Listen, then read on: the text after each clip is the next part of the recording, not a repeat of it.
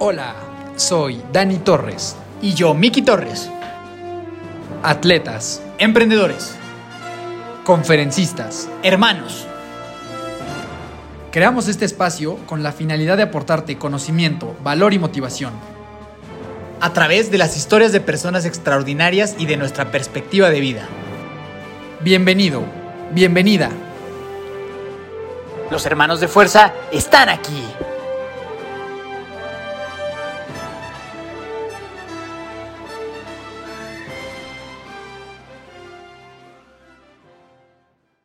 Mi estimado, ¿cómo estamos? Amigo Dani, un Estamos gusto, en, en un espacio distinto. Distinto, hermoso. Ahora, muy, Muy bonito. hermoso, Esperemos que les guste este nuevo escenario. Sean bienvenidos, sean bienvenidos a este sillón de la hermandad. a este nuevo el set. Aunque no crean, este sillón es mi sillón favorito. También es el único. El único Pero- favorito. Pero es raro es- que la gente tenga sillones favoritos. Pero es mi favorito, lo quiero mucho. Lo compré eh, justo cuando me mudé junto con esta. No sé, Alfombrita. no sé si alcance a ver la alfombrita, el cuadro, todo esto lo planeé muy bien y es un spot que yo quiero mucho para la Fíjate que yo, yo, yo nunca he tenido un sillón favorito. No, te yo, lo Yo recomiendo. no tengo ganas. Te lo recomiendo, te sirve yo lo uso mucho para leer. ¿Existe una silla favorita? para meditar. No, No, no, eh, pero, es- pero este lugar, o sea, este spot en particular, yo lo quiero mucho y hoy Se les abrimos las puertas al sillón favorito de amigo Dani. es correcto. ¿No? Entonces, Ah, y, les abrimos las puertas de eh, el sillón favorito para un tema. eh, No tan favorito, pero muy interesante muy no tan favorito, pero que para mí es, es muy importante. Eh, este episodio verdaderamente para mí representa muchas cosas y es una manera de ser como hiper mega vulnerable con toda la gente que nos escucha, con la gente que sabe un poco de nuestra historia y, y esto lo hago con toda la intención, o sea, con la intención más genuina de poder ayudar a alguien allá afuera que quizá esté pasando por algo similar o que haya pasado por, por algo así, ¿no? Sí, la verdad es que creo que es un tema muy necesario a platicar, que muchas personas conocemos, que hemos vivido, tú has navegado con este tema desde tu infancia y creo que, bueno, lo, lo hemos hablado pinceladas a lo largo de estos episodios y se ha compartido inclusive con muchos de los invitados, ¿no? Es un, es un tema que a varios de nosotros o a varias personas pues nos ha llegado a tocar la puerta en más de una ocasión. Entonces, pues bienvenidos a esta conversación que vamos a tener el día de hoy sobre el tema de la ansiedad. ¿Es correcto? Vamos a hablar sobre la ansiedad. Es un tema serio, padre, padre hablarlo, padre ponerlo sobre la mesa, pero que definitivamente trae también muchos desagrados a la vida de las personas. Yo que me dedico a la salud mental, pues es algo con el que convivo día a día, no ni a título personal, sino a través de las personas con las que platico y mucho a través de ti, de mi papá. O sea, como que lo, lo he vivido muy de cerca y, bueno, de entrada te reconozco eh, la admiración total por querer abrirlo y hablarlo tan honestamente porque no son cosas sencillas de hablar y que a la mayoría de las personas por razones eh, pues muy personales a veces prefieren ni comentar, ¿no? Pero muchas veces hace solo falta que alguien diga, güey, yo estoy pasando por esto para que tú también digas, no, pues la neta es que yo también. Entonces creo que es un tema interesante, así que pues vamos dándole. Sí, honestamente para mí va a ser, o sea, es un tema que es difícil de hablar eh, como con, pues sí, como con tanta apertura, pero cuando tú estás experimentando momentos tan complicados, en mi caso, eh, relacionados al tema de la ansiedad, muchas veces lo único que te hace sentir un poquito mejor es el hecho de saber que alguien más ya pasó por ahí, ¿no? Yo soy un creyente de que muchas veces cuando estamos pasando mal, no siempre requerimos un consejo, sino alguien que nos diga, güey, yo estuve ahí y pude salir adelante. O sea, nada más con que te digan eso, ni siquiera que te digan cómo. O sea, con saber que existe la posibilidad te ayuda muchísimo. Y entonces, hoy, yo mientras atravieso quizá una de las peores crisis de mi vida, y, se los platicaré ahorita eh, como que toda, toda la historia, eh, pues para mí es importante que haya alguien aquí que nos esté escuchando que pueda empatizar con eso y pueda llegar a sentirse un poco mejor, ¿no? Decir, puta, este güey eh, porque la realidad es que la, la- la gente que me ve por fuera no, no tendría ni idea de que yo estoy pasando por estas cosas, ¿no? Y de repente saber que sí lo estoy viviendo y sí lo estoy pasando puede servirle a muchísimas personas. Entonces, eh, Y, y que sobre todo creo que como que también el, el tema de la ansiedad es algo que la gente normalmente lo habla como, ah, sí, pues me sentí tantito ansioso, ¿no? O sea, como que muy minimizados sin saber que claro que hay eh, pues parte de eso parte de las emociones de la gama de emociones que tenemos como seres humanos pero que no no siempre es solo tan sencillo no como me sentí medio ansioso por X o Y razón, desde porque iba a tener un examen, ¿no? O iba a tener una prueba, sino ya es algo un poquito más complejo, complicado. Y como dices, ¿no? Solo hace falta alguien que te diga, pues yo también lo siento, yo también lo he vivido. Literal, pues el principio también de Alcohólicos Anónimos es ese, ¿no? O sea, nada más el compartir. Así que, pues mi querido Dani, ¿qué te parece si nos podemos, yo creo que ir dos por dos vertientes? Yo voy a fungir aquí un poco de entrevistador. Entonces, no sé si quieres empezar con tu historia personal o a explicarnos un poco qué se siente y qué es este tema de la ansiedad. Sí, digo, y de inicio, y también me gustaría como hacer este disclaimer en el que, pues yo no me, o sea, yo no soy psicólogo, ni soy doctor, ni soy psiquiatra. Este tema, cuando, cuando verdaderamente alcanza los niveles que ahorita yo les voy a platicar, es muy importante ir con gente especializada en el tema, ¿no? Eh, seguramente terminando el episodio les podremos dar algunas recomendaciones de eso, pero yo lo único que quiero es compartir mi experiencia como alguien que verdaderamente ha vivido lo que es tener un trastorno de ansiedad, ¿no? Y, lo que se siente tener este, esta, esta condición, eh, con el fin de que si hay alguien aquí que nos esté escuchando y quiera platicar conmigo simplemente para, para tocar el tema y no sentirse solo en este, en este camino, lo puedo hacer o sea, de, neta, esa es mi intención. Mi intención es que después de este episodio la gente me pueda escribir y platiquemos de esto, pero no como, como para yo ser, terapeuta o para yo tratarlo, ¿no? O sea, hay gente muy especializada en eso. Yo no lo soy, yo simplemente puedo ser un amigo más que, pueda compartir contigo esto que quizá tú estás atravesando, ¿no? Entonces, una vez hecho ese, esa aclaración, eh, podemos iniciar con, la historia, ¿no? Yo, y digo, esto lo mencioné creo que en, el, de los primeros episodios que hicimos, cuando yo conté un poquito mi historia, pero nada más como que un poquito de manera superficial, ¿no? Yo desde muy chiquito siempre fui, o sea, sumamente inquieto, sumamente, no, no hiperactivo, pero como sumamente acelerado, me ponía como nervioso de muchas cosas, me tomaba, siempre me he tomado las cosas muy en serio, o sea, cosas que a lo mejor no me tendrían que emocionar tanto, me emocionaban mucho, cosas que no me tenían que asustar tanto, me asustaban mucho, o sea, como que siempre tuve esta, como que ahora lo veo, estos picos, emocionales. ¿no? Muy, muy grandes, desde que era muy chiquito, pero pues la verdad es que yo vivía tranquilo, ¿no? Si hay algo que me ha ayudado a atravesar mis peores episodios de ansiedad, sin duda es el ejercicio, y principalmente el ejercicio de resistencia. Es por eso que hoy te quiero hacer una invitación muy especial a que conozcas nuestro equipo, a que conozcas el equipo Hermanos de Fuerza by Even. Es muy sencillo, únicamente ve a Instagram y búscanos como hermanosdefuerza.even o ve a nuestro sitio web hermanosdefuerza.mx y ahí encontrarás una sección que dice equipo y ahí podrás conocer todo acerca de lo que hacemos y todo acerca de nuestra espectacular comunidad de deportistas y de atletas que cada vez crece más y más. Aparte de esto, te quiero hacer una invitación muy especial. Si tú estás en Toluca o en Metepec, te queremos invitar a un, a un entrenamiento completamente gratuito. Puede ser el miércoles o puede ser el sábado con nosotros y con toda la familia de Hermanos de Fuerza. Un entrenamiento completamente gratis para ti, para que nos conozcas, para que conozcas la metodología. No tienes que pagar ni un solo peso. Simplemente escríbenos por Instagram a hermanosdefuerza.iven. Escríbenos que estás interesado en entrenar con nosotros de manera gratuita y con gusto te mandamos mayor información. Continuamos. Y fue entonces cuando se presentó este primer episodio que para mí, pues yo me asusté muchísimo. Yo tenía alrededor de 11, 12 años y me acuerdo perfecto lo que sucedió. Yo estaba en Galerías Metepec con mi mamá. Íbamos a comprar un regalo a una hijita de una amiga suya. Y en ese momento yo estaba bien, eh, o sea, ya viendo ahora en retrospectiva puedo ver qué me tenía ansioso en esos momentos, pero en ese momento yo sentía que estaba bien y simplemente lo que empecé a sentir fue que se me empezó a dormir eh, esta parte de, para los que no los que me están escuchando, les recomiendo ir a YouTube, van a tener una experiencia mucho más. Y van a conocer el sillón favorito. Y van a conocer el sillón favorito, claro. Entonces empecé a sentir cómo se me dormía esta parte de afuera de la mano izquierda Tal cual como cuando se te duerme por estar en una posición mucho tiempo, o sea, como un, como un adormecimiento relativamente normal. Luego empecé a sentir lo mismo en la pierna izquierda, y ahí fue cuando ya me empecé como a sacar un poquito más de onda. Y cuando ya me preocupé mucho fue que se me durmió la mitad de la lengua y, también del lado izquierdo. Y yo trataba de hablar, me acuerdo que yo le decía a mi mamá que iba a ir al baño, y yo le decía, voy a ir al baño. Y no podía hablar, no podía decir la palabra baño porque tenía paralizada la lengua. Eh, yo estaba obviamente espantadísimo. En este momento mi mamá me dice, como que mi mamá no me creía mucho, me decía de que, güey, ya habla bien. Y me acuerdo que fui al baño, me, agua, me veía en el espejo y trataba de hablar y no podía hablar, seguía con la lengua dormida y no podía hablar. Y entonces me espanté muchísimo, me empezó a doler la cabeza y demás. Le volví a decir a mi mamá, mamá, no puedo hablar, tengo dormida pues todas las articulaciones del lado izquierdo, eh, no sé qué me está pasando. Me llevó al hospital, eh, me acuerdo que yo en ese hospital ya me sentía muy mal, me sentía como mareado, como que no sabía bien en dónde estaba. Me acuerdo que me acosté, o sea, junté dos sillas del hospital, me acosté y me quedé medio dormido. Llegó mi papá, obviamente, corriendo y demás. Y eh, pues obviamente lo primero que quiere descartar eh, pues, unos padres responsables es un tema en el cerebro, alguna cosa estructural o algo así.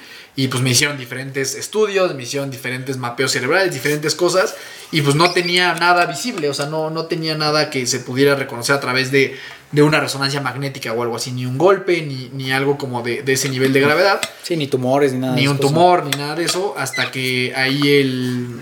¿Cómo se llama? Los, que, los doctores que revisan eh, el cerebro. los- Neurólogos. los el, el neurólogo dijo que lo más probable y el diagnóstico era eh, ansiedad, ¿no? Entonces yo era un niño, yo la verdad es que no tenía mucha idea de lo que me estaban diciendo, solo sabía que pues no me iba a morir por lo que me habían dicho y eso como que me hacía sentir más o menos tranquilo. Entonces a partir de ahí lo único que hice fue Pero empezar a... ahí, ahí- ahí tú dijiste como que en retrospectiva puedes entender qué era lo que te tenía ansioso. O sea, porque para alguien justo a lo mejor de nuestra edad o alguien que a lo mejor no esté tan involucrado podría pensar, pues ¿qué puede tener un niño tan ansioso a esa edad? ¿No? Y sobre todo digo, aclarar justo, ¿no? Que creo que pues nosotros tuvimos una infancia bendecida, ¿no? La cual nos podría, o sea, a nivel macro, pues no sufrimos mayor cosa, ¿no? Ni, ni tuvimos mayor carencia, ¿no? Y a veces yo creo que eso también juega en contra de este tipo de, de- situaciones, ¿no? Porque dicen, no mames, güey, pues tú tuviste todo, ¿cómo es posible que hayas vivido eso? O sea, si tú tenías todo, ¿no? O sea, a mí me, ha pasado, ¿no? Que gente me pregunta, tú tenías todo porque acabaste como acabaste. ¿Cuáles eran esas razones? Porque a veces no, no se necesita un trauma ah, increíble, no se necesita que haya pasado lo peor para que nos pasen estas cosas, ¿no? O sea, pueden solo pasar o pueden pasar por cosas que a lo mejor las personas ven como no muy grandes, pero para uno son muy grandes. Entonces, para ti, ¿por qué crees que estabas tan ansioso a esa edad? Eso que dijiste es un tema bien relevante y es de las cosas que justamente cuando tienes esas posibilidades en la vida y te sientes de repente tan mal, te frustran más. Porque dices, puta, es que cómo es posible que yo volteando a mi alrededor y teniendo tantas cosas tan padres, me sienta tan mal. Y eso lo único que hace es que incrementa esta Claro. sensación de malestar, ¿no? O sea, en lugar de decir, güey, pues... pues me te- siento así, Lo tengo y ya está. Es igual de válido que el de que cualquier, cualquier otro. alguien que no tiene esas oportunidades. Pero eso justamente te hace, te hace entrar en un nivel de frustración, de decir, ¿cómo es posible que yo, teniendo estas oportunidades, me sienta tan mal, no? Entonces, en ese momento, eh, yo recuerdo, yo de niño crecí muy aplaudido gracias al fútbol. Muy aplaudido y como con muchas expectativas de, de- de gente, ¿no? Y en este momento me acuerdo que yo estaba pasando eh, por una especie de transición entre jugar fútbol profesional, estaba eh, jugando en las fuerzas básicas del Toluca con un entrenador que verdaderamente me atrevería a decir de las pocas personas que yo conozco que te podría decir es un mal ser humano. Eh, es alguien que si yo viera verdaderamente creo que lo encararía y le diría que es una muy mala madre, persona. Sí es alguien que yo, o sea, verdaderamente desprecio y podría decir que es quizá la única persona, porque a mí me hizo mucho daño. eh, Y a muchos niños. y seguramente a muchos niños los lastimó igual. Por eso yo creo que. O sea, yo siento que yo tengo una deuda con el fútbol de. Infantil. Infantil o de, o de adolescentes. Porque creo que tenemos mucha gente muy incompetente en esos puestos, lastimando a muchas personas. Entonces yo aquí sentí una presión muy grande de, de- de jugar fútbol profesional a fuerza, ¿no? Y yo en ese momento en el Toluca estaba con este entrenador. la- el- los, los del equipo tampoco me querían nada. Entonces yo. En ese momento yo solo sabía que no me gustaba estar en donde estaba. O sea, odiaba tener que ir a entrenar al Toluca todo el tiempo porque no me sentía cómodo, no me sentía yo. El, el- entrenador era un tema como de constantes humillaciones. eh, el equipo tampoco me aceptaba porque siempre está esta parte de que el fútbol tiene un entorno, pues la verdad es que de muchas carencias y de gente muy más humilde. barrio. Y cuando llega alguien que pues iba a dejarlo su mamá al entrenamiento en un buen coche y lo recoge. que viene de Senca. Y que trae pues total 90 y viene de- pues, la, la- o sea, te odian, te odian y, y- y no quieren que estés ahí y hacen las cosas, o sea, hacen cosas como para derrumbarte. Entonces ahí yo, tra- yo viéndolo ahora creo que traía ahí una carga muy fuerte de esa parte. Eh, Y, y estabas en el Toluca porque tú tenías también esta gran presión y expectativa de que tú tenías que ser de que yo tenía que ser algo, ¿no? Y eso lo platicaba justo ayer con, con- con mi terapeuta, eh, que es muy complicado cuando estás cumpliendo la expectativa de los demás, pero que esa expectativa también es la que tú tienes de ti mismo, porque entonces eso te hace, hace que sea muy difícil que te salgas de ahí. O sea, porque siempre se escucha esta historia de, puta, es que toda la familia quiere que yo sea doctor porque todos son doctores, pero a mí me encanta el ballet, ¿no? Y entonces es esta, esta historia romántica en la que Renuncias dejas la doctor y te medicina y, ya soy el rey del ballet, Sí, sí, ¿no? o sea, porque odio la medicina, pero amo el ballet. Pero cuando las expectativas de la gente también eh, eh, empatan con las tuyas propias, las tuyas propias, las tuyas, se, se hace mucho más complicado tomar una decisión. Entonces yo Y, y también poner el panorama justo que en tu caso, las expectativas ni siquiera venían de mis papás. Sí, venía ¿No? como más de, de- de- de un entorno. Sí, familiar, pero también de amistades, escolar y muy tuyo. O sea, una presión tuya bien cabrona, ¿no? Lo que siempre he dicho. Y también con tu moral esta de que tienes que ser el Capitán América y Superman y ser excelente y perfecto. Ah, pues esto también, porque eso lo tienes desde que eres niño. Sí, yo desde que soy niño, como que me compré una idea de que yo era una persona muy especial y muy diferente y que tenía que conquistar y lograr muchísimas Y cosas. recto, y correcto, el Capitán América, o sea, moral del Capitán América. Sí. Así. Y entonces eso te agrega una, Una presión. presión. Y hay un concepto muy interesante en este libro que se llama The Ego is the Enemy, que es la audiencia imaginaria. Y es esto que tú te haces justamente como en estos años de pubertad, en el que te creas una, una audiencia en la que crees Que que, todo el mundo está mundo pensando en ti, que todo el mundo está pensando que tú tienes que entregar un resultado. Esta presión y esta expectativa de la que, de la que estoy hablando, por supuesto que era, una, que era una invención mía. O sea, a ver, claro que había gente que decía, "Ah, pues Dani es muy bueno, seguro va a ser futbolista. Pero no había nadie que estuviera dedicando su vida a pensar si yo iba a ser futbolista o no. Pero en mí, en, en mi mente, yo sí lo vivía así. chingo de gente o sea, como que la gente sí verdaderamente estaba preocupada por lo que yo iba a hacer en mi futuro, cuando la neta no es así. Y que tenías O sea, que rendirles cuentas aparte, ¿no? Y que tenía que rendir cuentas a eso, ¿no? Que ahorita ya platicaremos un poquito de esa parte de, en, en la secundaria. Eh, entonces yo ya eh, en esos momentos, lo único que hice fue ir a terapia con, con Erika, que es una persona eh, a la cual yo le tengo muchísimo cariño porque me ayudó mucho en esos momentos. Yo ahí, la verdad es que era bastante ignorante, o sea, era un niño de, pues sí, 11, 12 años que simplemente me daba miedo que me regresaran estos episodios en los que se me dormían la- las articulaciones, los cuales se repitieron como cuatro o cinco veces, pero lo que yo hacía en terapia ahí era básicamente respirar. O sea, a un niño de 11, 12 años es muy difícil que le expliques No ir a la profundidad que se requiere y de dónde no viene se esta puede. presión. ¿sabes? O sea, no tienes ese. Sí, o sea, no tienes Ese ese fondo conciencia. de con- de conciencia como para poder manejarlo. Entonces, yo me acuerdo que iba a mis sesiones de terapia y lo único que hacíamos era respiraciones, Y por, eso, y respiraciones. por eso tan importante lo que dices al principio de ir con un especialista y sobre todo ir a un especialista capacitado para atender lo que tú tienes en el momento en que lo tienes y de la forma en la que lo necesitas, ¿no? Que creo que es un error grave que mucha gente puede cometer.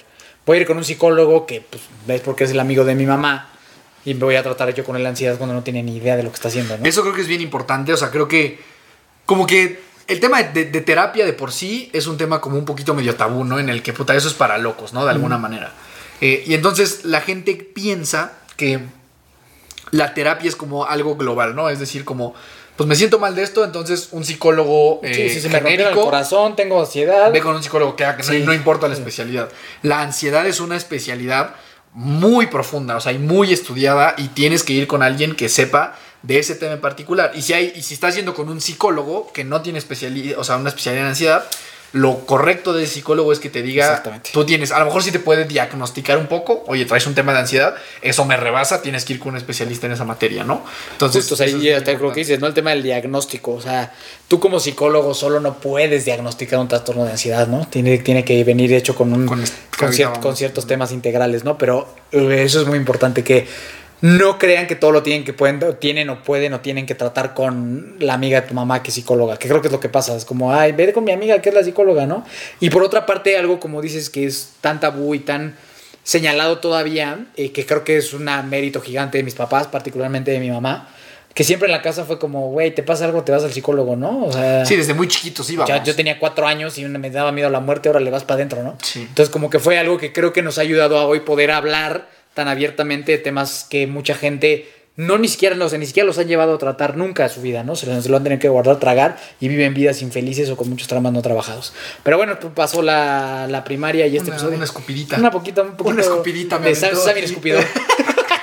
si, alguien, si alguien sabe la de dónde viene la referencia de Sammy el escupidor, le regalo unas calcetas. Sammy el ¿De escupidor. dónde sale Sammy el escupidor? Les vamos a regalar unas calcetas. Pero bueno, ahorita me cayó aquí una escupidita Sí. sabrosa. Si quieren, pueden ver en YouTube. Exactamente. Este. Entonces sí, yo respiraba y respiraba, yo no entendía muy bien qué era lo que, pues la neta, lo que estaba trabajando. De nuevo, esta Erika era una chava especialista en ansiedad, acaba de terminar su maestría en España en ansiedad, me ayudó muchísimo. Y, así pasó un tiempo hasta que de repente estos, estas pequeñas crisis en las cuales se me dormía eh, esta, estas articulaciones siempre del lado izquierdo, pues de repente dejaron de, de pasar, ¿no? Nu- nu- nunca fui un niño y una persona, y bueno, nunca lo he sido, que fácilmente encuentre momentos de paz. O sea, siempre, siempre me preocupa algo, siempre tengo inquietudes, siempre hay algo que me presiona y demás, pero a un nivel, o sea, yo soy, yo soy un cuate y eso es otra cosa que tengo que decir, que yo tengo una ansiedad altamente eh, este, funcional. Es decir, soy una persona que a pesar de sentirse muy mal, puedo continuar con mi vida como si no estuviera sucediendo nada, ¿no? Eso es bien importante. O sea, la, la ansiedad puede ser muy inhabilitante y en mi caso no, no es así, ¿no? Eso no quiere decir que sea menos grave o más grave, pero así, así se me y, presenta. Y que también has tenido momentos en donde que sí te está llevando al perro, que sí. Que es muy duro, que ahorita vamos a llegar a, a esa parte, ¿no? Entonces ya así yo viví... Eh, tuve muchos años en los que no se me presentaban episodios. Pero es importante aclarar eso, ¿no? O sea, que es un tema como el de Hulk, ¿no? O sea, de que siempre está con siempre estuvo contigo. Siempre. O sea, sí, no, no, fue un pedo de que ya se me, se me quitó y ya no mames, ya se me fue un rato y luego regresó. No, no, no. O sea, como dice Hulk, de que siempre está enojado y ese es el secreto, eso es el tema tuyo, ¿no? Yo siempre estoy ansioso. Y ese es el pinche secreto, que siempre se quiso, siempre se quedó. Sin importar casi, casi lo que pasaba, ¿no? Sí, siempre es algo que siempre vivió conmigo. Eh, después ya de esto, pues fue cuando yo me fui a, jugar fútbol a Jaguares de Chiapas. Ahí obviamente vienen otra vez algunos episodios de estrés, depresión, por lo mismo, depresión, no, no de depresión. Este, donde yo tenía que cumplir las expectativas, eh, donde a veces no me la pasaba bien. Yo era, yo era un futbolista que entrenaba muy bien, o sea, siempre en los entrenamientos era muy bueno y a la hora de jugar me, me desinflaba como, como, como un globito y los entrenadores no lo entendían, era un tema como, güey, ¿qué pedo? O sea, yo era así de que, y sobre todo el segundo año que estuve en la sub-17, entrenaba muy bien, llegaba a la hora del partido y pff, me desinflaba como globito y así constantemente y para mí era súper frustrante y tenía que ver con eso, con que para mí... Eh, cuando tenía que entregar, sentía que tenía que entregar cuentas y tenía que cumplir expectativas y demás, no me sentía cómodo y llegó un momento en mi vida en que particularmente en el fútbol competitivo, en el fútbol profesional, empecé únicamente a jugar a la segura, empecé únicamente a jugar a no equivocarme. Y cuando eres un futbolista, sobre todo cuando eres un futbolista ofensivo, eso no sirve de nada, ¿no? O sea, ser un futbolista ofensivo que juega a la segura, la verdad es que no aporta mucho, entonces por eso terminé, son cosas de las cuales me arrepiento, yo creo que si, o sea, en esos momentos, pues era chiquito, ¿no? Tenía 16, 17 años, eh, con otro mindset, seguramente el resultado hubiera sido distinto, ¿no? No, con- pero con otro mindset y otra preparada. Porque, a ver, sí es sí tu pedo, pero también la carencia de la, de la preparación de la gente que, que te entrenaba. 100%. Sí. O sea, la carencia que haya de, de- de- de poder tratar y de poder hacer crecer a los jugadores a nivel mental y emocional no, no servía de nada. O sea, no, o sea, no, no solo es un pedo tuyo, ¿no? O sea, no, no, o sea, ahí sí yo creo que es un tema de la educación que tenemos y la, la forma en la que como cultura tratamos todos los temas emocionales y deportiva también. Una parte yo creo que por la que a veces también los Juegos Olímpicos, y lo hemos platicado en algún momento, ¿no? O sea, como los, los, los atletas mexicanos a veces no llegan tanto es porque desde entrada los ves con la cara de que se están cagando de miedo, ¿no? Y ese no es un pedo de preparación muchas veces, es un pedo de mentalidad, es un pedo de unas Sí. emociones mal trabajadas. Y si a ti tu entrenador te veía, güey, que tú no mames, en el pinche entrenamiento eras bien chingón y en el partido no, y nada más te decía como, ah, órale, güey, ya salte, güey.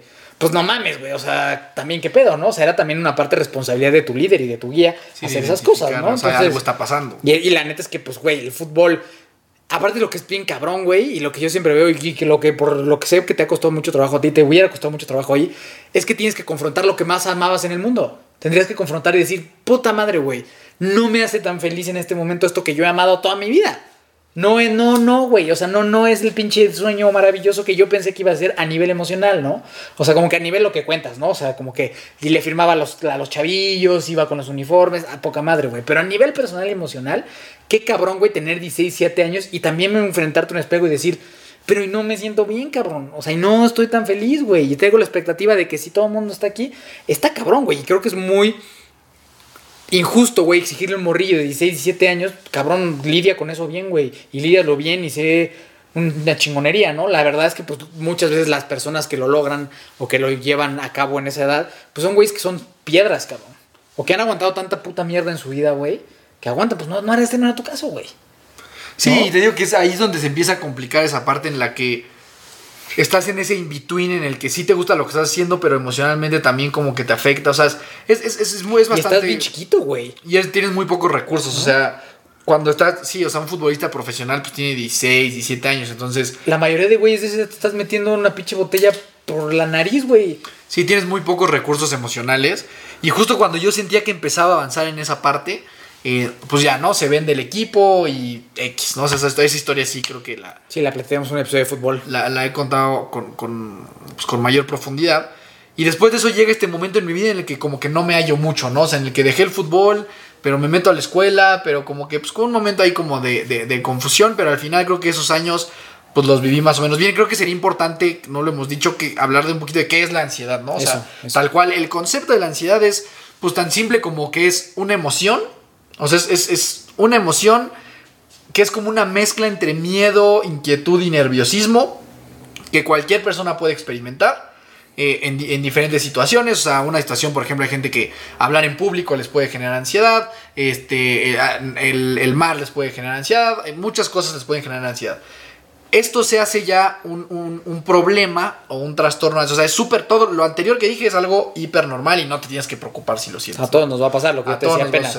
De que por andar ahí yo este, de intrépido me tomé una taza de café cuando yo me tomo una de café y las siguientes 4 o 5 horas me sentí con una pinche ansiedad Sí, horrible. como mucha inquietud, Exacto. nerviosismo, como de. Es como una sensación de, de- de- de peligro, que al final es algo muy primitivo. Un estado Lo- de lo- alerta. Lo, que sucede es un estado de alerta, de, de- de huida o de lucha, que viene de- de- del, del fondo más natural y más humano de, nosotros. ¿no? O sea, Animal, se- animal. animal, activan ciertas partes del cerebro y eso te hace tener estas sensaciones de taquicardias, de miedo, de falta de aire y, Aceleración. y todo esto, ¿no?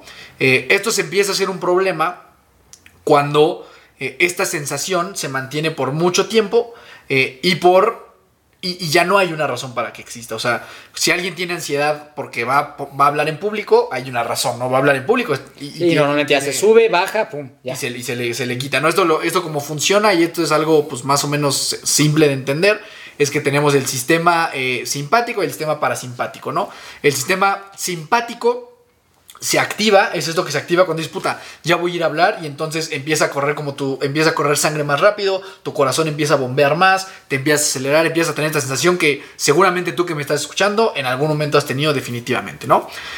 Cuando pasa eso, ya a lo mejor ya estás hablando en público, ya pasó, ya te metiste al mar o decidiste no meterte, lo que sea, eh, llega el sistema parasimpático y detiene eso y vuelves como a la calma, ¿no? O sea, vuelves a estar bien, vuelves a estar tranquilo y recuperas tu, tu normalidad.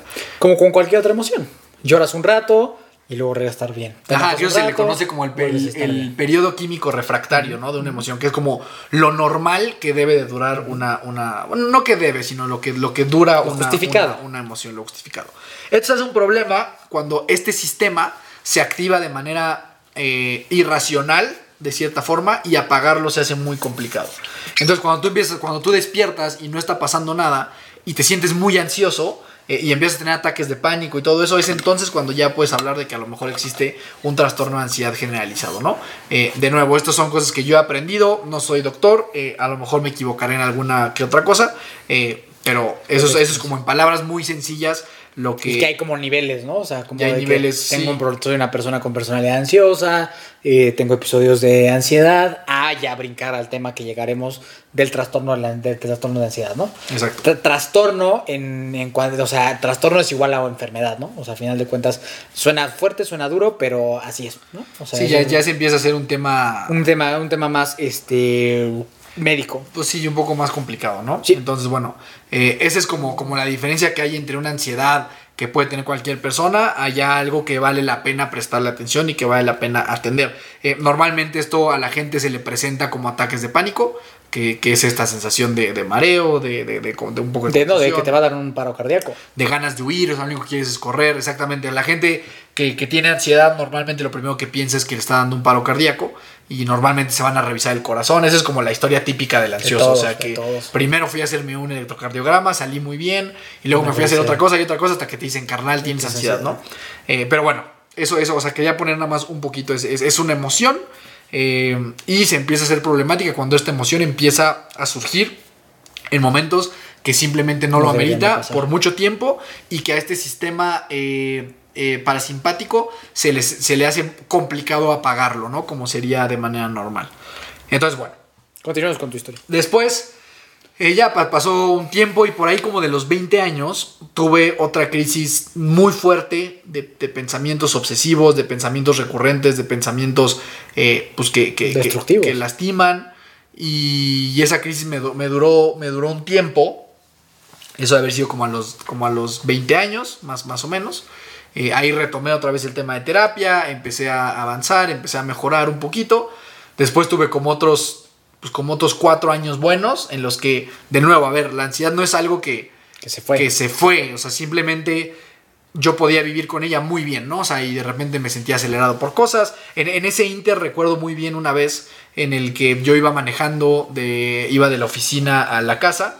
Me acuerdo que había tenido un día como muy intenso en el trabajo y me acuerdo perfecto, o sea, yo estaba haciendo como, como muchas cosas, estaba trabajando en diferentes cosas y había una señora, un, una, una clienta mía, bueno, nuestra, de la empresa, que me estaba escribiendo por WhatsApp y me estaba escribiendo así como de, oye, me urge esto y contéstame esto. Y, me estaba, ya, ya, ustedes seguramente ubican lo que estoy diciendo, o sea, como mensaje tras mensaje, tras mensaje, tras mensaje, tras mensaje, tras mensaje. Y yo estaba haciendo otras cosas y yo decía, puta, o sea, que se calle esta señora ya, por Dios. Y entonces yo salí como muy, muy estresado y muy ansioso de la oficina. Y, y el camino de la oficina a, a la casa, en un semáforo, empiezo a sentir muchísimo sudor en las manos, empiezo a sentir mi corazón palpitar a mil por hora, empiezo a sentir que me quedo sin aire y obviamente me empecé a preocupar muchísimo. Afortunadamente yo ya tenía un poquito de conocimiento acerca de que yo podía experimentar este tema de ataques de pánico y temas de ansiedad, que es otra cosa bien importante. Si tú ya en algún momento de tu vida tuviste un ataque de pánico, no quiere decir que estés condenado a que ahora siempre los vas a tener, pero sí pueden volver. Entonces es mejor hacerte la idea de que un ataque Puede de pánico puede regresar, puede pasar y sabrás cómo manejarlo, ¿no? Eh, entonces, esa fue una vez que yo, yo me asusté mucho. Eh, me acuerdo que llegué a la casa, te vi a ti y a mi papá y lloré porque estaba, o sea, entre preocupado y ansioso y muchas cosas. Eh, después de eso ya se pasó. Tuve años, pues desde mi punto de vista, bastante buenos, de mucho crecimiento personal, de mucho empuje personal. Eh, y luego, Pero una vez más, con la ansiedad siempre presente. sí, ahí estaba, ¿no? O sea, yo, sí, sí, siempre preocupado, siempre Y que angustiado. es algo que creo que no, no hemos platicado. Que también es una forma de vivir que tú te has hecho adicto a vivir así.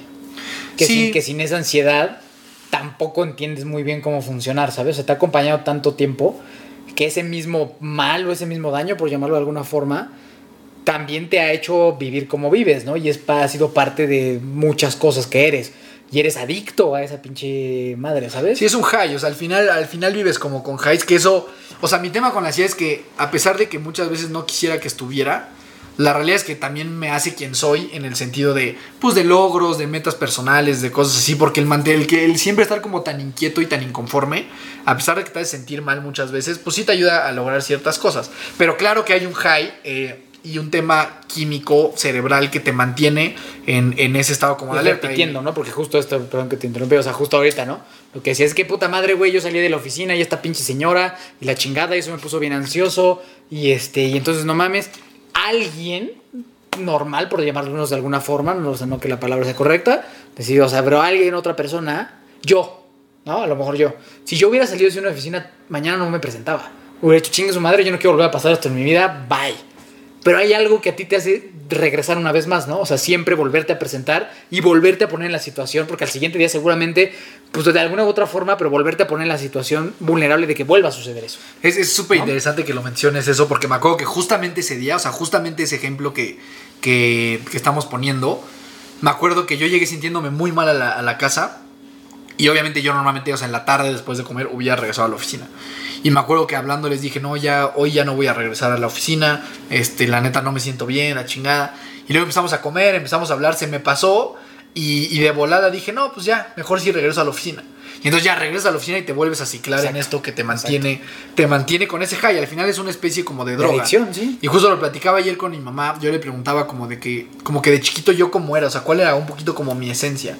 Y ella me decía eso, que siempre fui como muy intenso. y, y dice que tiene una imagen muy clara de que ella una vez llevó pan de muerto y que yo veía el pan de muerto y era como lo mejor de mi vida, ¿sabes? Y, y me lo comía muchísimo y que yo era súper feliz con el pan de muerto. Es malísimo el pan de muerto. eh, ahora, ahora creo que es una muy mala decisión, güey.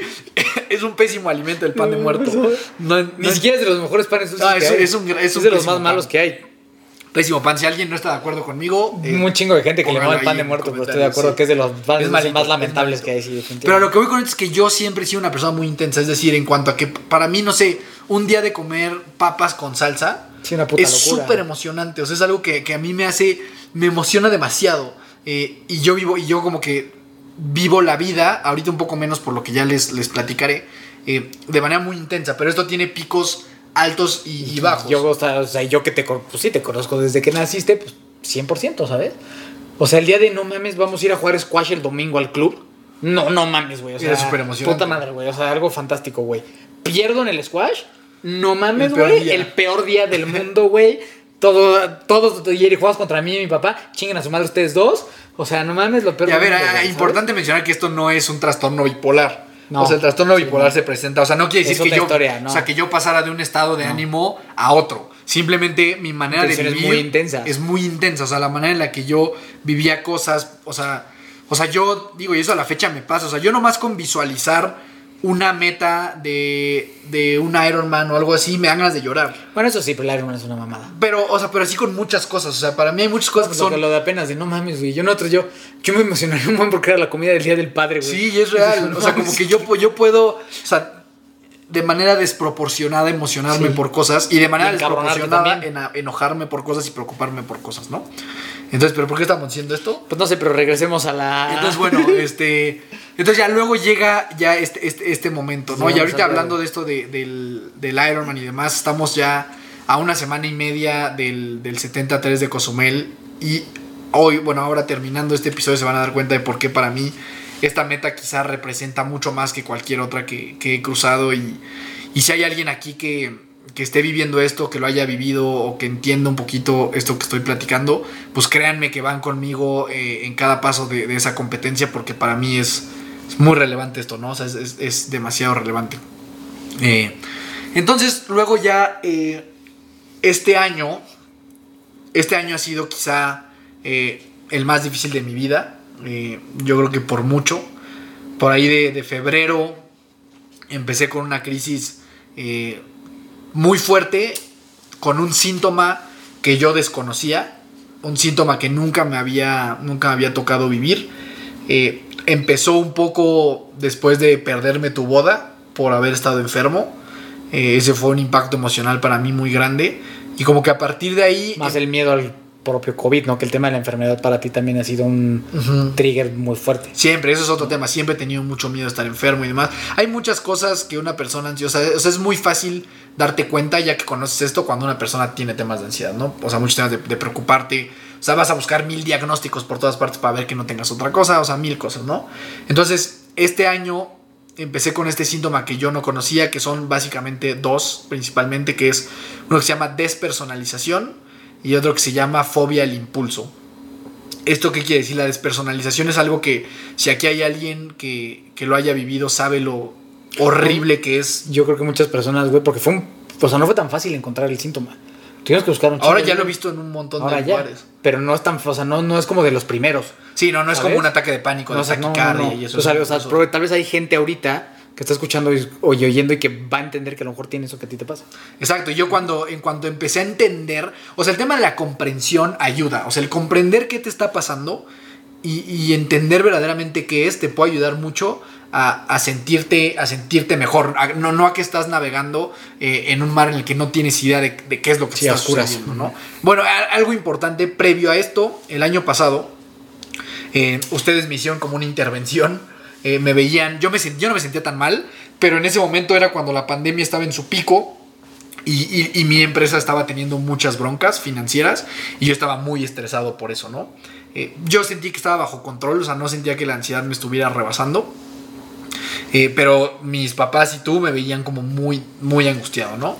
Entonces me acuerdo que una vez fueron a la oficina a hacerme como una intervención y mi papá me pidió que me hiciera un mapeo cerebral, ¿no? Este mapeo cerebral es algo en el que te ponen como unos electrodos en, en la cabeza, te pasan ciertas luces y obtienes como un resultado que tiene que ver como con la elec- electricidad de tu cerebro. Y en ese, en ese estudio el resultado arrojó efectivamente un tema de ansiedad muy evidente. ¿no? O sea, yo, que eso ya lo, ya lo mencionamos, pero es importante reforzarlo. O sea, esto tiene que estar diagnosticado. O sea, hay mucha gente que se siente un poquito preocupado un día y dice, ay, es que tengo mucha ansiedad. No, a ver, o sea, o sea, la ansiedad, o sea, el tema de un trastorno de ansiedad es un diagnóstico médico que existe y que sucede, ¿no? Y que hay estudios para eso, hay gente especialista para eso, y, y así es como se debe de hacer, ¿no? Estudios, más psiquiatría, más psicología. Exacto. Ahí están las tres para que alguien, para que te puedan dar un diagnóstico acertado. De lo que tienes. Porque hay de las dos, gente que lo minimiza y también gente como que no mames, güey, tienes este pedo, ahí te va este un pinche ribotrilazo, ¿no? Eh, que esa es otra cosa también la que hay que ser bien cuidadosos. O sea, si tú de repente tienes estos episodios de, de, de- de ansiedad y demás, y vas con un doctor eh, que a lo mejor ni siquiera es psiquiatra, pues te va a decir, ah, tómate este antidepresivo y ya, güey, te vas a sentir a toda madre. Y es algo muy, muy peligroso. ¿no? Eh, yo tuve la experiencia en la que eh, a una persona pues, muy cercana a mí, eh, una, una ginecóloga, una ginecóloga, nada más porque ella le contó que se sentía pues un poquito mareada y demás, le, le dio un antidepresivo, que afortunadamente yo ahí estaba y ya no se lo tomó, eh, pero... O sea, son cosas con las cuales sí hay que ser muy cuidadosos. O sea, no. Sí, porque le crees, al doctor tú le crees, o sea, y la verdad es que como la mayoría de las personas viven un poquito en ignorancia en estos temas, le crees. No, o Sí, sea, se- pues, nosotros somos un poco una familia típica. Digo, los, yo nos amamos mucho y todo, pero todos estamos medio crazy. ¿no? Entonces todos hemos pasado por este tema de adicciones, depresiones, que que si estos, pues conocemos, digo, yo estudié eso, mi mamá tiene también cosas, mi papá también ha pasado por mil cosas, entonces sabemos bien como que qué pedo con esas madres, ¿no? Como que no son pinches tic-tacs. Sí, pero que si no a la gente, la gente que no sabe le dices, échate este. Échate esta, sí, sí, échate un ribotril, échate un tafilito. Que eso, eso es bien importante. A mí es eso tal cual como tú lo dices. En, en mi, eh, ahorita siento que estoy como viajando mucho en el tiempo, pero en la, en la crisis de hace cuatro años que, que les platicaba, justamente ahí a mí un psiquiatra agarró y me dijo, ah, toma, échate estas dos cosas. Y yo pues no sabía nada, ¿no? Como que yo decía, bueno, pues, pues yo confío en este güey, que aparte era un güey que cobraba como cuatro mil pesos la consulta. Es caro, Eh, y yo me lo tomé y me sentí muy mal. Y lo dejé como a, como a la semana y luego ya, ¿no? O sea, como que retomé un poquito mi vida. Pero sí hay que ser como, como muy responsables. Y, y, y a ver, y el medicamento, yo creo que es importante que si, si lo quieres utilizar, si tu psiquiatra te lo recomienda y demás, o sea, que entres como con confianza de que es algo que te va a servir. Yo me he dado cuenta de que entrarle a algo sin estar seguro, como que con miedo y, te- y titubeante, es mejor no hacerlo. Si, le vas, si lo vas a hacer, o sea, que te ayude, que sea nada más pues bien guiado por una persona. Eso, o sea, que esté, que esté bien hecho. ya. Sí, O que sea, esté bien hecho. esté, que esté, que esté supervisado siempre por, por, alguien que tenga la capacidad y la responsabilidad de llevarlo. No, o sea, los, los medicamentos psiquiátricos son una cosa, pues pueden llegar a ser maravillosas, ¿sabes? Porque es una tecnología, pues sí, es una tecnología Sí, claro. médica muy cabrona, ¿sabes? O sea, el, poder ayudar a que se vuelva a conectar lo que está desconectado, no mames, es una maravilla, ¿sabes? O sea, entender eso, pero sí, sí, sí es una pinche engranaje como de reloj. Sí, y, que que y también entender con que un medicamento para temas de salud mental es igual que un medicamento para la panza, sí, sí, que sí, para el corazón. O sea, porque hoy estamos muy acostumbrados a ver eh, personas que se medican para su hipertensión, personas que se medican para la Diabetes. y nadie les dice nada. Es como, ah, pues cool, bro, tómate tu medicina y todo chido. Pero si alguien te dice, güey, estoy tomando este, medicina psiquiátrica, puta, pinche loco, eh, ¿Cómo este, crees? pobre de ti, ¿cómo crees? no Esas sirve, cosas son casi cosas del diablo, no hagas eso. Entonces, o sea, simplemente también como que quitarle eso de que es, es medicina como, como para cualquier otra. Sí, otra yo lo que digo, o sea, bajarle dos pinches rayas al puto drama que traemos sobre las enfermedades mentales. O sea, como que todos creemos que enfermedad mental es igual a loquito en el manicomio, ¿sabes? Y no, y no es así. Y esto, y esto se los dice alguien. Yo soy esa persona que no acepta como estos medicamentos eh, psiquiátricos. ¿no? No, O sea, no como es que fácil. busco. O sea, como que siempre he buscado el cómo, cómo, cómo evitarlo, pero simplemente también entender que hay veces que para salir de una crisis puede, puede ser muy Y es útil. eso, eso, o sea, es una enfermedad mental. ¿Eso qué significa? Que es una enfermedad de la mente, una enfermedad del cerebro, una enfermedad de tus emociones. Cabrón, pues quieras o no, también te enfermas del hígado y del. O sea, te enfermas de mil cosas, pues el cerebro es un órgano más. Sí. Va, hay que bajarle. Yo, eso es lo que trabajo mucho con la gente. Bájenle dos rayas a ese pedo. Bájenle dos rayas a sentir que la enfermedad mental es peor que las demás. Pues es igual. Pues es igual. Y gracias a Dios, gracias a la vida en que quiera creer, tenemos profesionales que se dedican a eso y que te pueden dar tu medicina y te puedes vivir poca madre, ¿no? O sea, con cuidado, sí, como cualquier otro, ¿sabes? Pero sí creo esa parte. O sea, que hay que bajarle dos rayas al drama de la medicina y de la enfermedad mental ya. Porque Sí. eso ya ha hecho mucho daño, ¿sabes? Ok, sí, completamente de acuerdo. Entonces estábamos en el tema de despersonalización Está, sí. y, y fobia eh, al impulso. ¿Qué es la despersonalización? Es básicamente, eh, y, to- y todo, todo se resume, es muy difícil de explicar, y todo se resume a un, es como si algo, ¿no? O sea, es como, y como se siente es, es, es como si lo que tú estás viviendo es una especie como de sueño, como si no es real, te sientes como fuera de tu cuerpo, sientes como... La, la mejor manera en la que yo le he podido explicar a la gente es, todos aquí en algún momento, bueno, si saben manejar y han manejado carretera, llega un momento en la carretera en el que tú vas manejando y como que, como que te vas. o sea, llega un punto en el que estás en piloto automático y vas tomando las curvas y como que no te das cuenta ni lo que está pasando y de repente ya casi casi llegaste a tu casa. Es prácticamente como si ese estado en el que tú estabas manejando como de alguna manera medio inconsciente se, se quedara durante durante grandes partes de tu día. O sea, en el que tú vas viviendo, vas haciendo cosas, pero no sientes que verdaderamente lo estás experimentando y no sientes que verdaderamente lo estás viviendo. Es algo muy, muy frustrante eh, y, como que muy difícil de manejar. Eh, otra cosa es, es, es, también como, como cuando empiezas a estar medio borracho, pero que todavía no estás pedo, o sea, que estás como sabes, como ya medio confundidón, pero que todavía sabes perfectamente lo que estás diciendo. Pedón, pedo rico. Pedón, pedo rico, o sea, como que ubicas lo que estás diciendo, ubicas en dónde estás, ubicas que no vas a hacer una tontería. pero ya no estás tan al control. Pero te sientes raro, o sea, te sientes así como, como raro, como, como medio, medio desubicado, medio por así decirlo.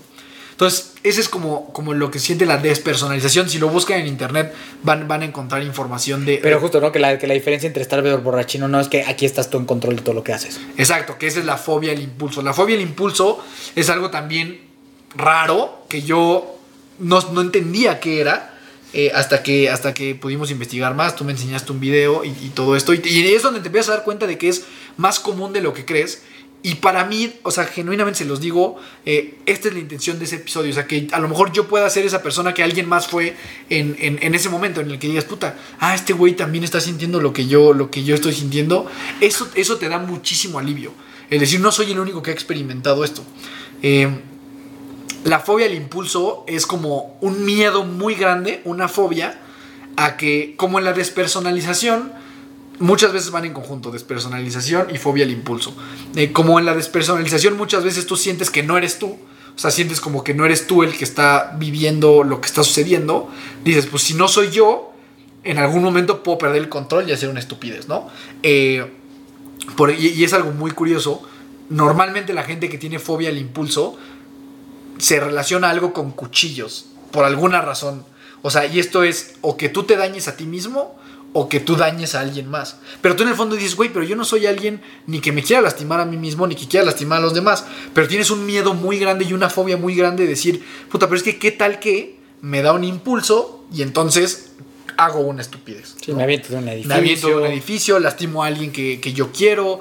Eh, y hay muchos ejemplos, por ejemplo, una fobia al impulso es que ves a lo mejor un, si estuvieras en el metro y lo ves pasar, eh, decir como puta, ¿qué pasa si de repente yo me dan ganas de aventar a esa persona ahí?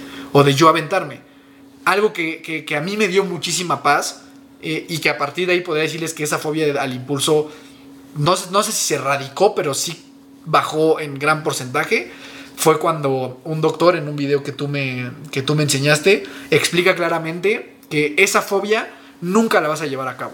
¿Y por qué no la vas a llevar a cabo? Porque aunque tú sientas que no, sigues estando en control de la situación. O sea, aunque tú tengas miedo de decir, puta, es que qué tal que me dan ganas de, de aventarme eh, de, al, metro o aventar a una persona al metro o hacer una tontería, no lo vas a hacer porque aunque tú sientas que no, sí estás bajo control de la situación. Entonces, si hay alguien aquí que está sintiendo esto, este mensaje yo creo que les puede ayudar muchísimo el entender que si lo están sintiendo, eh, no lo van a hacer. O sea, no, no lo van a llevar a cabo. Y entonces eso te da muchísima tranquilidad, ¿no? O sea, a, a entender que no lo va a hacer. Entonces, para mí esos dos fueron los síntomas que... Nuevos. Nuevos y que han provocado, como les comento, que este año para mí sea sumamente complicado, eh, muy muy difícil de llevar a cabo, retos muy grandes. Yo hubo momentos en los que yo literalmente he estado de rodillas eh, en mi cama rezándole a algo que me ayude a salir de esta situación y eso es, es bien difícil, es algo que es un sentimiento que yo verdaderamente no le deseo a, a, nadie. Eh, he intentado muchas cosas, la meditación es una maravilla, o sea, es algo que si tú estás viviendo esto, creo que tienes que empezar a hacer, empezar a leer, empezar a cambiar tus prioridades. Y creo que hay algo bien importante, algo quizá de las cosas más importantes alrededor de temas de ansiedad y quizá eh, alrededor también de temas de depresión, ¿no? Que en mi caso, afortunadamente, mi diagnóstico siempre ha sido ansiedad. O sea, al final la ansiedad y la depresión pueden convivir juntas de alguna manera, lo platicábamos antes de, de empezar a grabar. Sí, la, ansiedad convive con prácticamente cualquier trastorno mental. Es correcto, pero en mi caso, como que siempre he tenido, obviamente, eh, mucho más marcado el, el tema de la ansiedad que de la depresión. Pero algo bien importante que creo que entrando en estas cosas es como lo primero que tienes que decidir es el no tirar la toalla porque estas sí son emociones y sensaciones que pueden hacer a la gente tomar una decisión estúpida como eh, pues quitarse la vida o, cosas de ese, de ese, nivel. ¿no? Son sensaciones muy fuertes y muy duras y yo creo que una decisión principal que tienes que tomar es, aquí me voy a quedar, güey. O sea, pues pase lo que pase, pues yo no, no me voy a ir como de este mundo, ¿no? Eh, porque, pues sí, o sea, creo que si, si no tienes muy claro eso, eh, pues ahí es donde la gente de repente pues, se puede equivocar, ¿no? Y tomar decisiones que, que de repente no tienen, no tienen vuelta atrás, buscar ayuda, levantar la mano, decir, esta madre me está rebasando, es momento de buscar a alguien. Eh, de verdad eso es algo que quizá para mí es lo más importante que les puedo dejar. Tomen la decisión consciente de decir, me la voy a pasar de la chingada, puede pasar lo que sea, pero yo no voy a tirar la toalla aquí, ¿no? O sea, independientemente de lo que esté viviendo, la vida es algo que vale la pena eh, vivir, que vale la pena experimentar. Y aquí me voy a quedar y no voy a tirar la toalla y voy a pedir ayuda. Eso es bien importante. Esto, estos no son problemas que, que vayas a resolver echándole un chingo de ganas, ¿no? Y que digas, ah, le voy a echar un montón de ganas y mi actitud me sacará adelante. O sea, cuando esos problemas verdaderamente se presentan, es momento de buscar profesionales, de rodearte de la gente cercana a ti, de tu familia, de tu pareja, de tus amigos, de no soltarte. O sea, en estos momentos en los que neta la tempestad es tan dura, lo mejor que puedes hacer es aferrarte y agarrarte. A mí hay una frase que me gusta mucho que descubrí en todo este proceso. Eh, que tiene que ver con que muchas veces también los que vivimos esto luchamos mucho en contra de la emoción, ¿no? O sea, luchamos mucho en contra de, ah, es que puta, ya no quiero estar ansioso, ya no quiero sentirme despersonalizado, eh, ya no quiero estar deprimido, ya no quiero, ya no quiero, ya no quiero. Y entre más batallas contra eso, más se queda, ¿no? O sea, entre más lo resistes, pues obviamente más persiste. Y hay una frase que me gusta mucho que es que cuando lo mejor que puedes hacer cuando está lloviendo es dejar que llueva. Y tiene todo el sentido del mundo. O sea, lo mejor que, que puedes hacer cuando estás pasando por algo tan complicado es estar ahí. Y en, y en medio de una tormenta tú puedes, pues sí, medio esconderte, medio taparte tantito y aguantar vara. O sea, no hay mucho más que puedas hacer. O sea, entre más tú quieras luchar en contra de, se hace una batalla, pues mucho más difícil, ¿no? Y, y, cuando buscas ayuda y dices, puta, pues nomás en esta mega tormenta, pues me voy a juntar de la gente que necesito, de la gente que me pueda ayudar pues me voy a poner aquí una cobijita, me voy a armar aquí una tiendita de campaña y pues aguantar vara, ¿no? Eh, creo que justo cuando empieza a llover no tiene sentido de que te pelees con la lluvia, sino que te pongas en la situación eh, en, la que, en la que estés seguro y dejar que la lluvia pues siga fluyendo hasta que en algún momento se detenga, ¿no? Sí, el, problema que, que, yo veo aquí con la mayoría de las personas es que no sabemos lidiar con ese tipo de emociones o con ese tipo de sensaciones. Queremos siempre estar bien contentos y siempre estar bien felices y, le damos valor a las emociones y creemos que es mejor estar de una forma que de otra, porque así hemos crecido, ¿no? Creemos que siempre tenemos que estar contentos y siempre buscar esta, esta lucha por la felicidad y que, y que si no estoy ahí estoy pendejo y entonces mejor yo siempre tengo que estar bien, tengo que estar bien, ¿no? Cuando pues, o sea, todo esto empieza con lo que hablamos, ¿no? Que la ansiedad es una emoción y, y, y justo, o sea, es, es ya, yo también creo que a veces es no disfrutar porque se la pasa muy mal, pero también entender que es parte de esto, o sea, es parte de esto, el estar todo el tiempo bien, el querer todo el tiempo estar motivado, el querer todo el tiempo estar feliz, el querer todo el tiempo ser este una una campanilla de alegría y puro éxito y pura motivación y yo todo y ta ta ta ta ta ta ta. Puta, güey, o sea, la es verdad abrumador. es que es abrumador y no es real. No es real, hay que, hay que aceptar y hay que aprender a vivir tristes, y hay que aprender que hay días tristes, y hay días ansiosos, y hay momentos en la vida, y hay años en la vida que son culeros y son ojetes, y van a ser culeros y van a ser ojetes, tú quieras, tú quieras, yo, pues van a ser así. Y tenemos que aprender que también está bien. Hay que aprender que está bien no estar bien. Está bien. Está bien hoy no estar feliz, está bien un rato no estar motivado, está bien hoy no sentirme Superman, está bien hoy no querer salir. Está bien. Hay que atenderse, hay que arreglarlo, hay que lucharlo, sí. Pero está bien, ¿no? Y creo que es algo que yo te, he dicho mucho, ¿no? O sea, como, güey, pues tienes que aceptar que ahorita la fiesta está así, güey, y está bien también. O sea. Que está cabrón, o sea, porque justamente hilando lo que hablamos al principio de mi personalidad, o sea, de alguien que tiene este tema de puta siempre a tope y que el Capitán América, como lo mencionabas, de repente tener que aceptar, cabrón, a lo mejor este va a ser un año en el que te la vas a pasar de la chingada, ¿sabes? Y hacer las paces con eso es muy difícil, pero claro que entre más luches contra eso, obviamente se hace como... Y es que, y es que aparte, güey, si lo, o sea, lo escuchan tú, o sea, es, es, absurdo creer que toda la vida tiene que ser así. Es absurdo. Que siempre va de una pinche madre que todo, todo, todo bien, y yo todo puedo, y yo todo, y yo todo, y yo todo, y yo todo, y yo todo, y todo. Puta, güey, pues no, o sea, no, la, la, la vida no funciona así, ¿no? O sea... Sí, pero creo que, creo que eso sí es un tema muy muy reciente, güey, o sea, como pues a lo mejor de los últimos años, muy impulsado por redes sociales. O sea, este tema justo, ¿no? De la felicidad, felicidad, felicidad, felicidad, felicidad, felicidad. Aquí, disculpen, tenemos un perro que está haciendo mucho Sí, ruido. sí. Es que es 15 de septiembre, entonces hay muchos cohetes y se No nos, nos gusta. se nos altera. Este. Sí, la felicidad, La la, persecución de la felicidad. O sea, yo me he dado cuenta, y esta- esta frase sí me la inventé yo, me la voy a atribuir, me la voy a atribuir. Adelante, adelante. Es que la causa principal de la infelicidad es la persecución constante de la felicidad. O sea, la búsqueda insaciable de estar feliz es justamente lo que hace que no te la pases chido, güey. Porque cuando, si tienes un día en el que no te estás pasando bien, pues te martirizas muchísimo de por qué no me la estoy pasando de huevos, como, como veo en redes sociales que todo el mundo se le está pasando increíble cuando es mentira. Y por eso para mí el, el vulnerable, vulnerarme con todos ustedes era tan importante en este momento. Porque si ustedes hoy se meten a mi perfil de Instagram, seguramente van a decir, puta, este güey se le está pasando a toda madre, ¿no? En la vida. El tuyo y el de casi todos. Y el de prácticamente la mayoría, es cierto. O sea, seguro, seguro la vida es, es maravillosa y es espectacular. Y para mí hoy decirles que sí, claro, claro que hay cosas padres en la vida. Pero que este año ha sido de los más difíciles en mi vida por las razones que les estoy diciendo y que verdaderamente he pasado y, y he- y me, me he hundido en un agujero en el cual nunca había estado. Es muy importante para mí decirles eso para que sepan que eh, o sea, para que dejen de tener esta presión de que la vida es maravillosa to- todo el tiempo, ¿no? Y que tiene que ser así. Apenas justo veía como un post que decía algo así, o sea, decía como la vida a veces, puta, es una maravilla, güey. Hay cosas que son chingoncísimas. Y luego la vida es una mierda. Y pasan cosas horribles. Y luego la vida es monótona y no es ni muy divertida ni mala tampoco, ¿no? Es como X y promedio. Y luego vuelve a ser buena y luego, ¿sabes? Y empiezas a hacer, o sea, algo natural, pero Cuando tú como ser humano entiendes eso, güey, entonces yo creo que como que hackeaste y ganaste en la vida. Cuando tú sigues obsesionado con que no quieres que la vida sea como es, y que estás obsesionado con que la vida sea como fue, o como esperas que vaya a ser, es cuando pasan todos estos pinches desmadres. Pero cuando tú aprendes, aprendes y aceptas que la vida va a ser así como tú acabas de decir, güey. Entonces apre- o sea, aprendes a vivir las cosas increíbles, las disfrutas un chingo porque sabes que mañana igual y vale madre todo. Y cuando vale Exacto. madre todo, aprendes la neta un poquito también a nadar en caca. Pues aprendes ahí a nadar en caca un rato, güey, y luego ya te sales y pues medio, ah, pues hoy estuvo X, güey, pues ¿qué pasó hoy? Pues no mucho, güey, pero pues X estuvo bien y luego mañana bien y mañana mal. Y cuando entiendes tú que la vida va a ser así, vives más pleno. No más, o sea, a lo mejor no más feliz como tal, pero sí con más plenitud. Es una vida plena en la que aceptas que las cosas así son.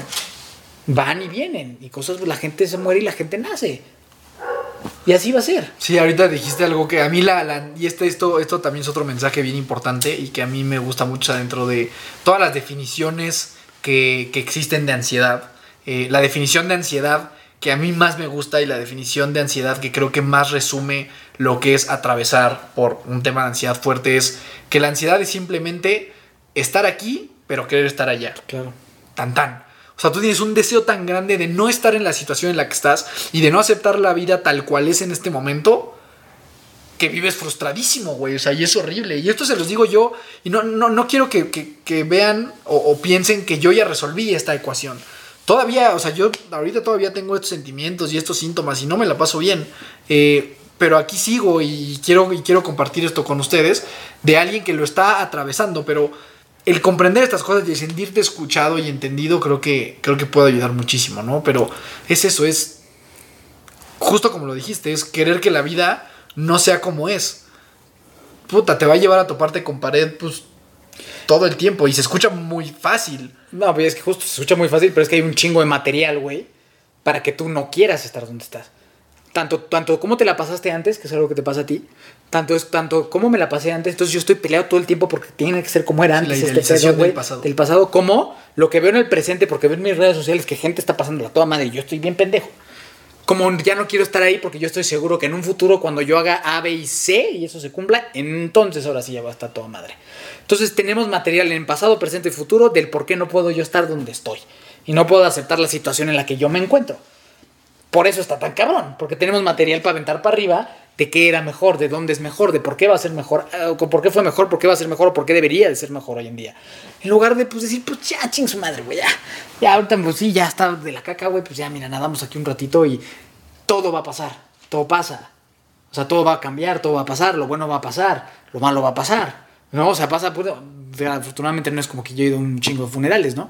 Pero cuando, cuando vas a los funerales y todo el mundo está triste y llorando y la gente dice como, no, no mames, ya no llores. Oiga, güey, pues no, te, perdón por la palabra que dije. Este, tengo, tengo que estar yo aquí llorando por mi familiar o mi gente muerta. Ni modo que no llore y no esté aquí. Pues ya está hecho. No está en el pasado donde él estaba conmigo, no está en el futuro donde ya no está. Estoy aquí. Y aquí es llorar y aquí es pasármela mal. Pues, pues sí. Sorry. Así es esta fiesta.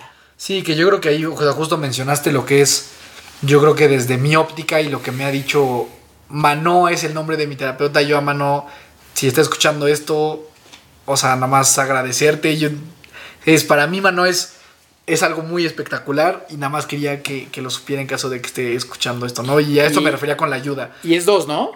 O sea, ella nos salvó a los dos. Sí, ella, ella ha participado, que ya vamos a tener un episodio hablando del tema del alcohol, pero, Mano es... A los dos nos sacó. Es nuestra sensei de vida, un poco.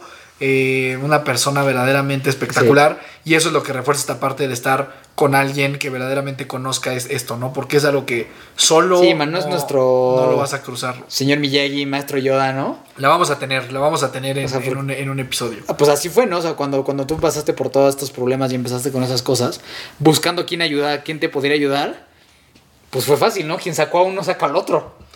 Sí, la verdad es que yo soy muy afortunado de que ella me, me atienda, pero bueno, este, digo, nomás dar ese... ese, sí, sí, sí, agradecimiento siempre. Sí, sí, sí, sí, definitivamente. Este, pero bueno, pero yo decía que el tema, el tema de la aceptación, ¿no? Ahorita tú dijiste la palabra aceptar.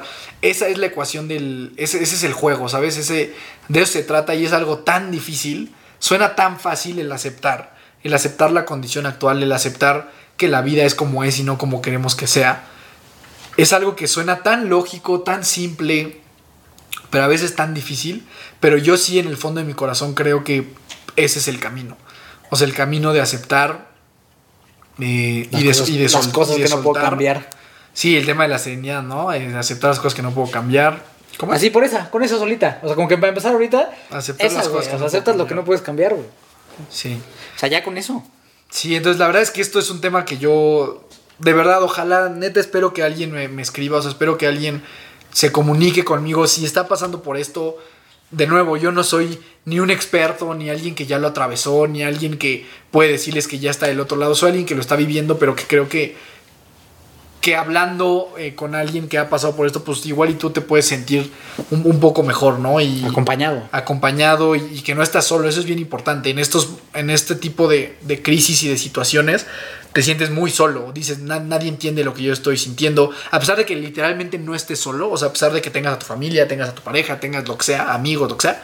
Eh, sientes una soledad muy grande porque piensas que nadie entiende lo que estás viviendo. Eh, y no es hasta que alguien te dice, güey, yo estuve ahí. O sea, en el mismo lugar en el que tú estuviste, o estoy ahí, o estuve, eh, eso te da muchísima tranquilidad. Y es como, ah, puta, guau. O sea, no, no soy el único que está pasando por esto. Se puede salir adelante. Eh, tengo un poquito más de, tranquilidad. Y esto seguramente hay mucha gente que no me conoce lo suficiente que a lo mejor le esté sorprendiendo. Eh, quién sabe si sea así, pero me gustaría antes, o sea, ya para ir acabando, yo tengo, me voy a tener que levantar para ir por él, pero algo que a mí me ha ayudado mucho es escribir, eh, escribir cosas, creo que ayuda como a soltar ciertos pensamientos. Y recientemente hice una, o sea, escribí tantito eh, las cosas que me ayudan para el manejo de la ansiedad y las cosas que me perjudican en el, manejo de la ansiedad. Creo que podríamos terminar como... Pues nada más lo, lo, yo creo que eso, eso y lo que significa el 73 para ti. Ok, pues si quieres empezamos con lo del 73, esta competencia que estamos eh, a una semana y media de, hacer, para mí eh, representa eso, o sea, representa pues esperanza, o sea, representa esperanza a la vida, confianza en que hay algo más grande que te está ayudando, confianza en que pues se pueden hacer las cosas a pesar de estar en la mierda y verdaderamente estar en un agujero en el cual no ves, no ves una salida. Yo eh, a lo largo de este año he tenido momentos en los que siento que estoy eh, debajo de una piedra y que no puedo mover la piedra, en el que todo es oscuridad y no ves la luz.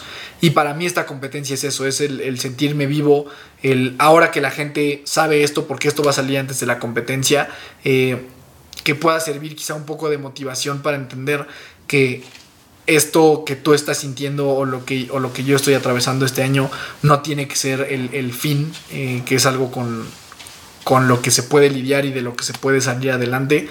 Pero básicamente eso, es, es, un, es un grito de esperanza, un grito de fe, un grito de... No me gustaría decir seguir en la lucha porque ya lo mencionábamos, ¿no? Que luchar en contra de eso es lo que hace que, que perdure en el tiempo, pero sí es... De seguir avanzando. De seguir avanzando, de, de, de lo que decía de no tirar la toalla. Eh, eso creo que es bien importante, ¿no? O sea, el, a pesar de estar sintiendo como estás sintiendo, saber que la vida es algo que vale la pena eh, mantener y aferrarte a eso. Entonces, para mí cruzar esa meta es, ahora que ustedes saben esto, pues quizá entenderán un poco más lo que se siente, lo que, es, lo que, lo que representa estar en un agujero y unos meses después poder cruzar una competencia y una meta como lo, es un, medio Ironman, ¿no? Entonces representa eso, esperanza, eh, agradecimiento a, la gente que ha estado conmigo a lo largo de, pues, de estos meses que han, sido, que han sido muy, muy difíciles. Y, y pues eso, ¿no? Es una, pues sí, güey, una, una meta que va a representar una luz, eh, por lo menos momentánea, de que, de que se pueda salir adelante, ¿no? Ah, no, y es que es la magia que tiene esa marca y es la magia que tiene ese evento y es la magia que tiene esa, ese tapete rojo. Sí, porque yo voy, claro que voy con miedo, voy con, con preocupación, porque ahorita a nivel emocional, a nivel mental, estoy mucho más frágil que en otro momento, o sea, ataques de pánico en el mar, o sea, pueden pasar cosas que pueden hacer que el evento sea mucho más complicado. Entonces, para mí lograrlo y, competir como lo quiero competir representa de verdad muchísimas cosas. Eh, sobre todo eso, creo que la palabra que usaría, que lo resume, es, la esperanza, ¿no? O sea, esperanza de que se puede salir adelante de esto y de, y de otras cosas. Entonces, pues ese tema voy por mi listita. Ya, ya, ya, eh, bueno, pues aquí los que les cuento unos chistes. Este, espero que les esté ayudando este episodio, queridos amigos. Mira, mientras este, promociones, promociones, eh, vayan, eh, escríbanos, les damos descuento en Aéreo MX, grandes calcetas para hacer ejercicio y para pasear también, para son, buenas. Cadence Pro, acá las trae el productor Juan, claro que sí. las oficiales, este Cadence Pro, los mejores t y ropa para triatlón. Eh, hermanosdefuerza.vive, la mejor comunidad y eh, formas de empezar a entrenar o de lograr tus objetivos eh, deportivos. Y Fast for Your Bike, la mejor forma de enviar tu bicicleta. Es horrible estar cargando bicicletas en el aeropuerto. Mándala con Fast for Your Bike. Este, ¿qué más? Eh, te amamos. Ahora sí, tus esos. Listo. Este, miren, mira, mi Juan. Este es un diario, se los recomiendo comprar. Es el, es el diario de Green Lights. Ya estoy haciendo eh, publicidad aquí a mi compa Matthew McConaughey. Es buen amigo, ¿no? Buen amigo de la, de la familia, el buen Matthew. Entonces, pues le hacemos promoción a su diario de Green Lights. Y entonces aquí yo he escrito varias cosas. Y pues nada más me gustaría eh, terminar por. Mira, aquí puse. Eh, hablé un poquito de Hermanos de Fuerza. Puse que es el proyecto que más me gusta. De verdad, de esto yo creo que poca gente se había abierto tanto en un podcast. Nunca nadie en la historia de los podcasts alguien se había abierto tanto. Sí, ya, ya les, les voy a leer qué recuerdo de mi infancia. vamos a leer todo el diario, vamos a estar dos horas más aquí en equipo. unas, unas cartitas. Digo, es que es un tema bien, o sea, les podría decir todos los libros que he leído que me han ayudado. Entonces, de verdad, yo espero que alguien pues me pueda escribir, ¿no? Porque también si a alguien le vale madre este tema, pues tampoco... A ver, aquí está, ansiedad.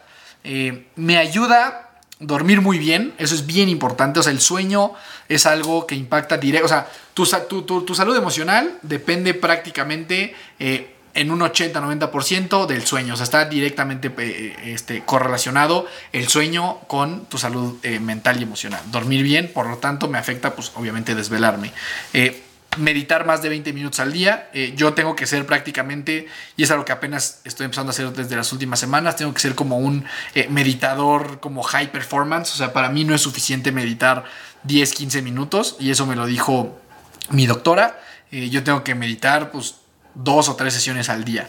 El ejercicio obviamente es algo indispensable, o sea, yo no puedo dejar de hacer ejercicio, es algo que me ayuda muchísimo. Trabajar me ayuda también, leer, comprender el problema, entender qué es lo que está pasando, entender qué hay detrás de esto que tú estás sintiendo es bien importante.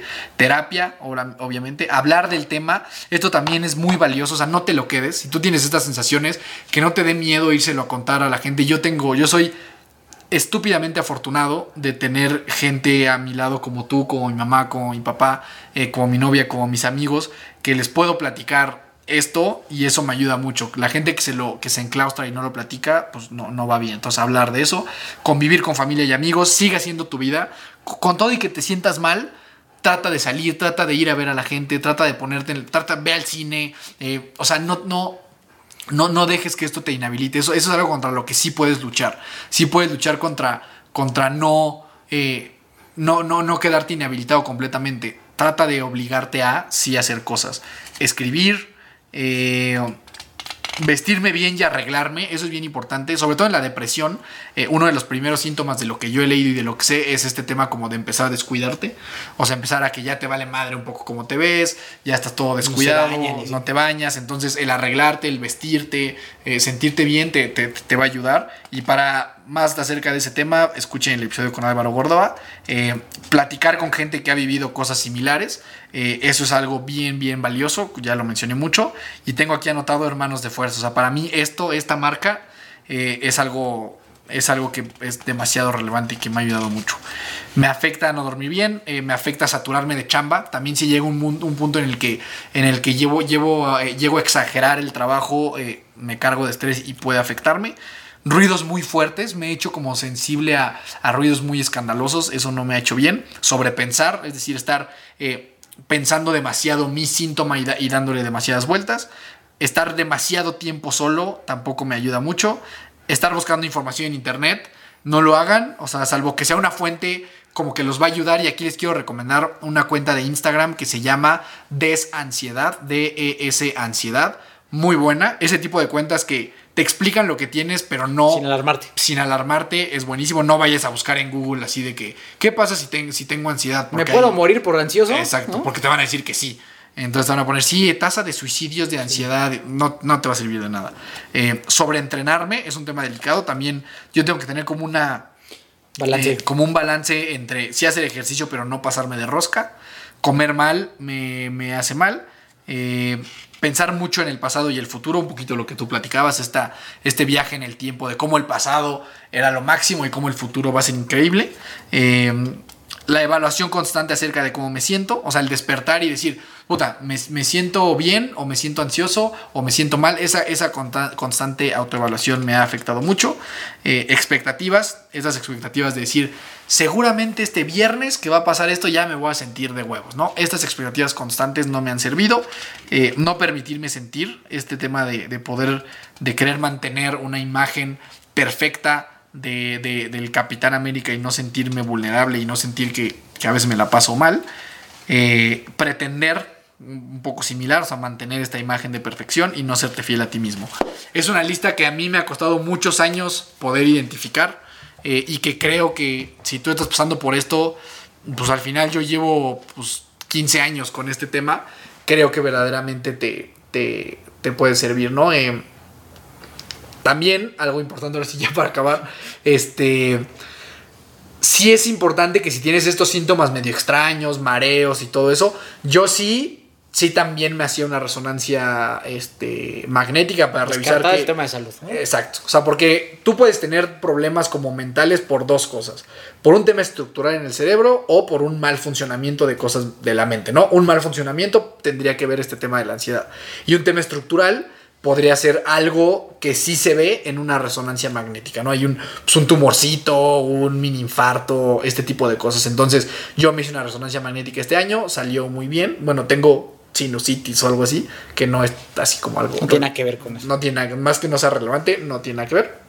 Entonces, si tú estás sintiendo estas cositas, yo, la neta, sí, pues por prevención, sí también me, me hacía una resonancia, nomás para descartar que no hay un tema estructural en el cerebro y que tiene que ver más con funcionamiento y, no con otra cosa, ¿no? Entonces, la verdad es que podría seguir hablando de esto muchísimo, pero pues como decía, ¿no? Si tú eh, has pasado por esto, estás pasando por esto, siéntete en toda la libertad de, de escribirme, no sé tú si quieras. No, pues para concluir, espero, no, no espero, estoy seguro que esto le va a servir a más de uno, creo que es un tema que, que es muy importante platicar. Eh, yo he caminado contigo pues desde niño hasta ahora, ¿no? Hasta, hasta este 73, que a lo mejor para mí a nivel a título personal no significará pues algo como sea significa para ti, pero el hecho de estar ahí contigo para acompañarte como siempre ha sido toda la vida, pues es lo suficientemente grande e importante para mí.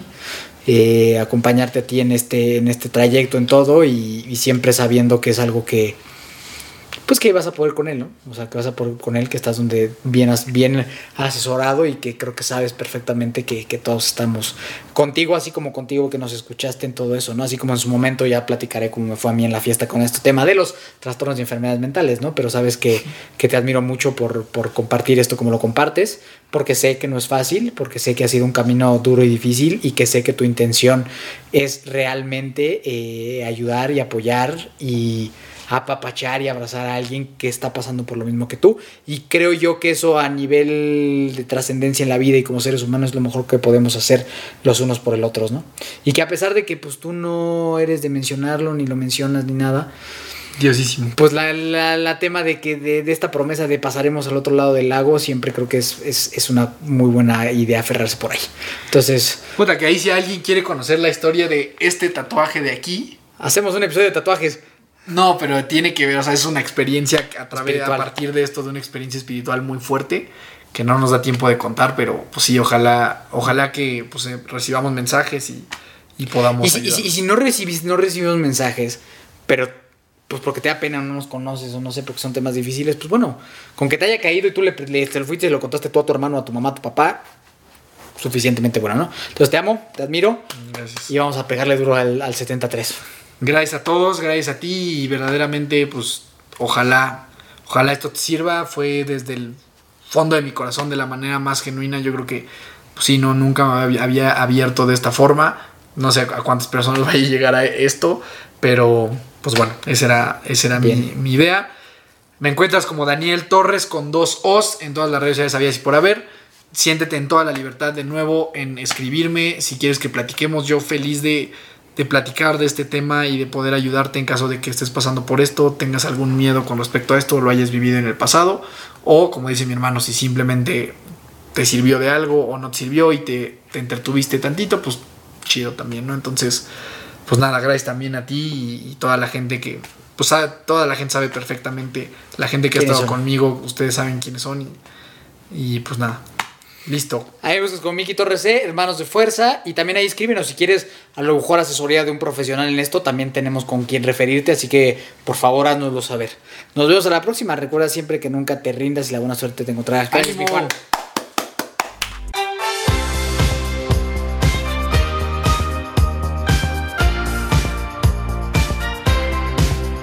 Na na na na na na na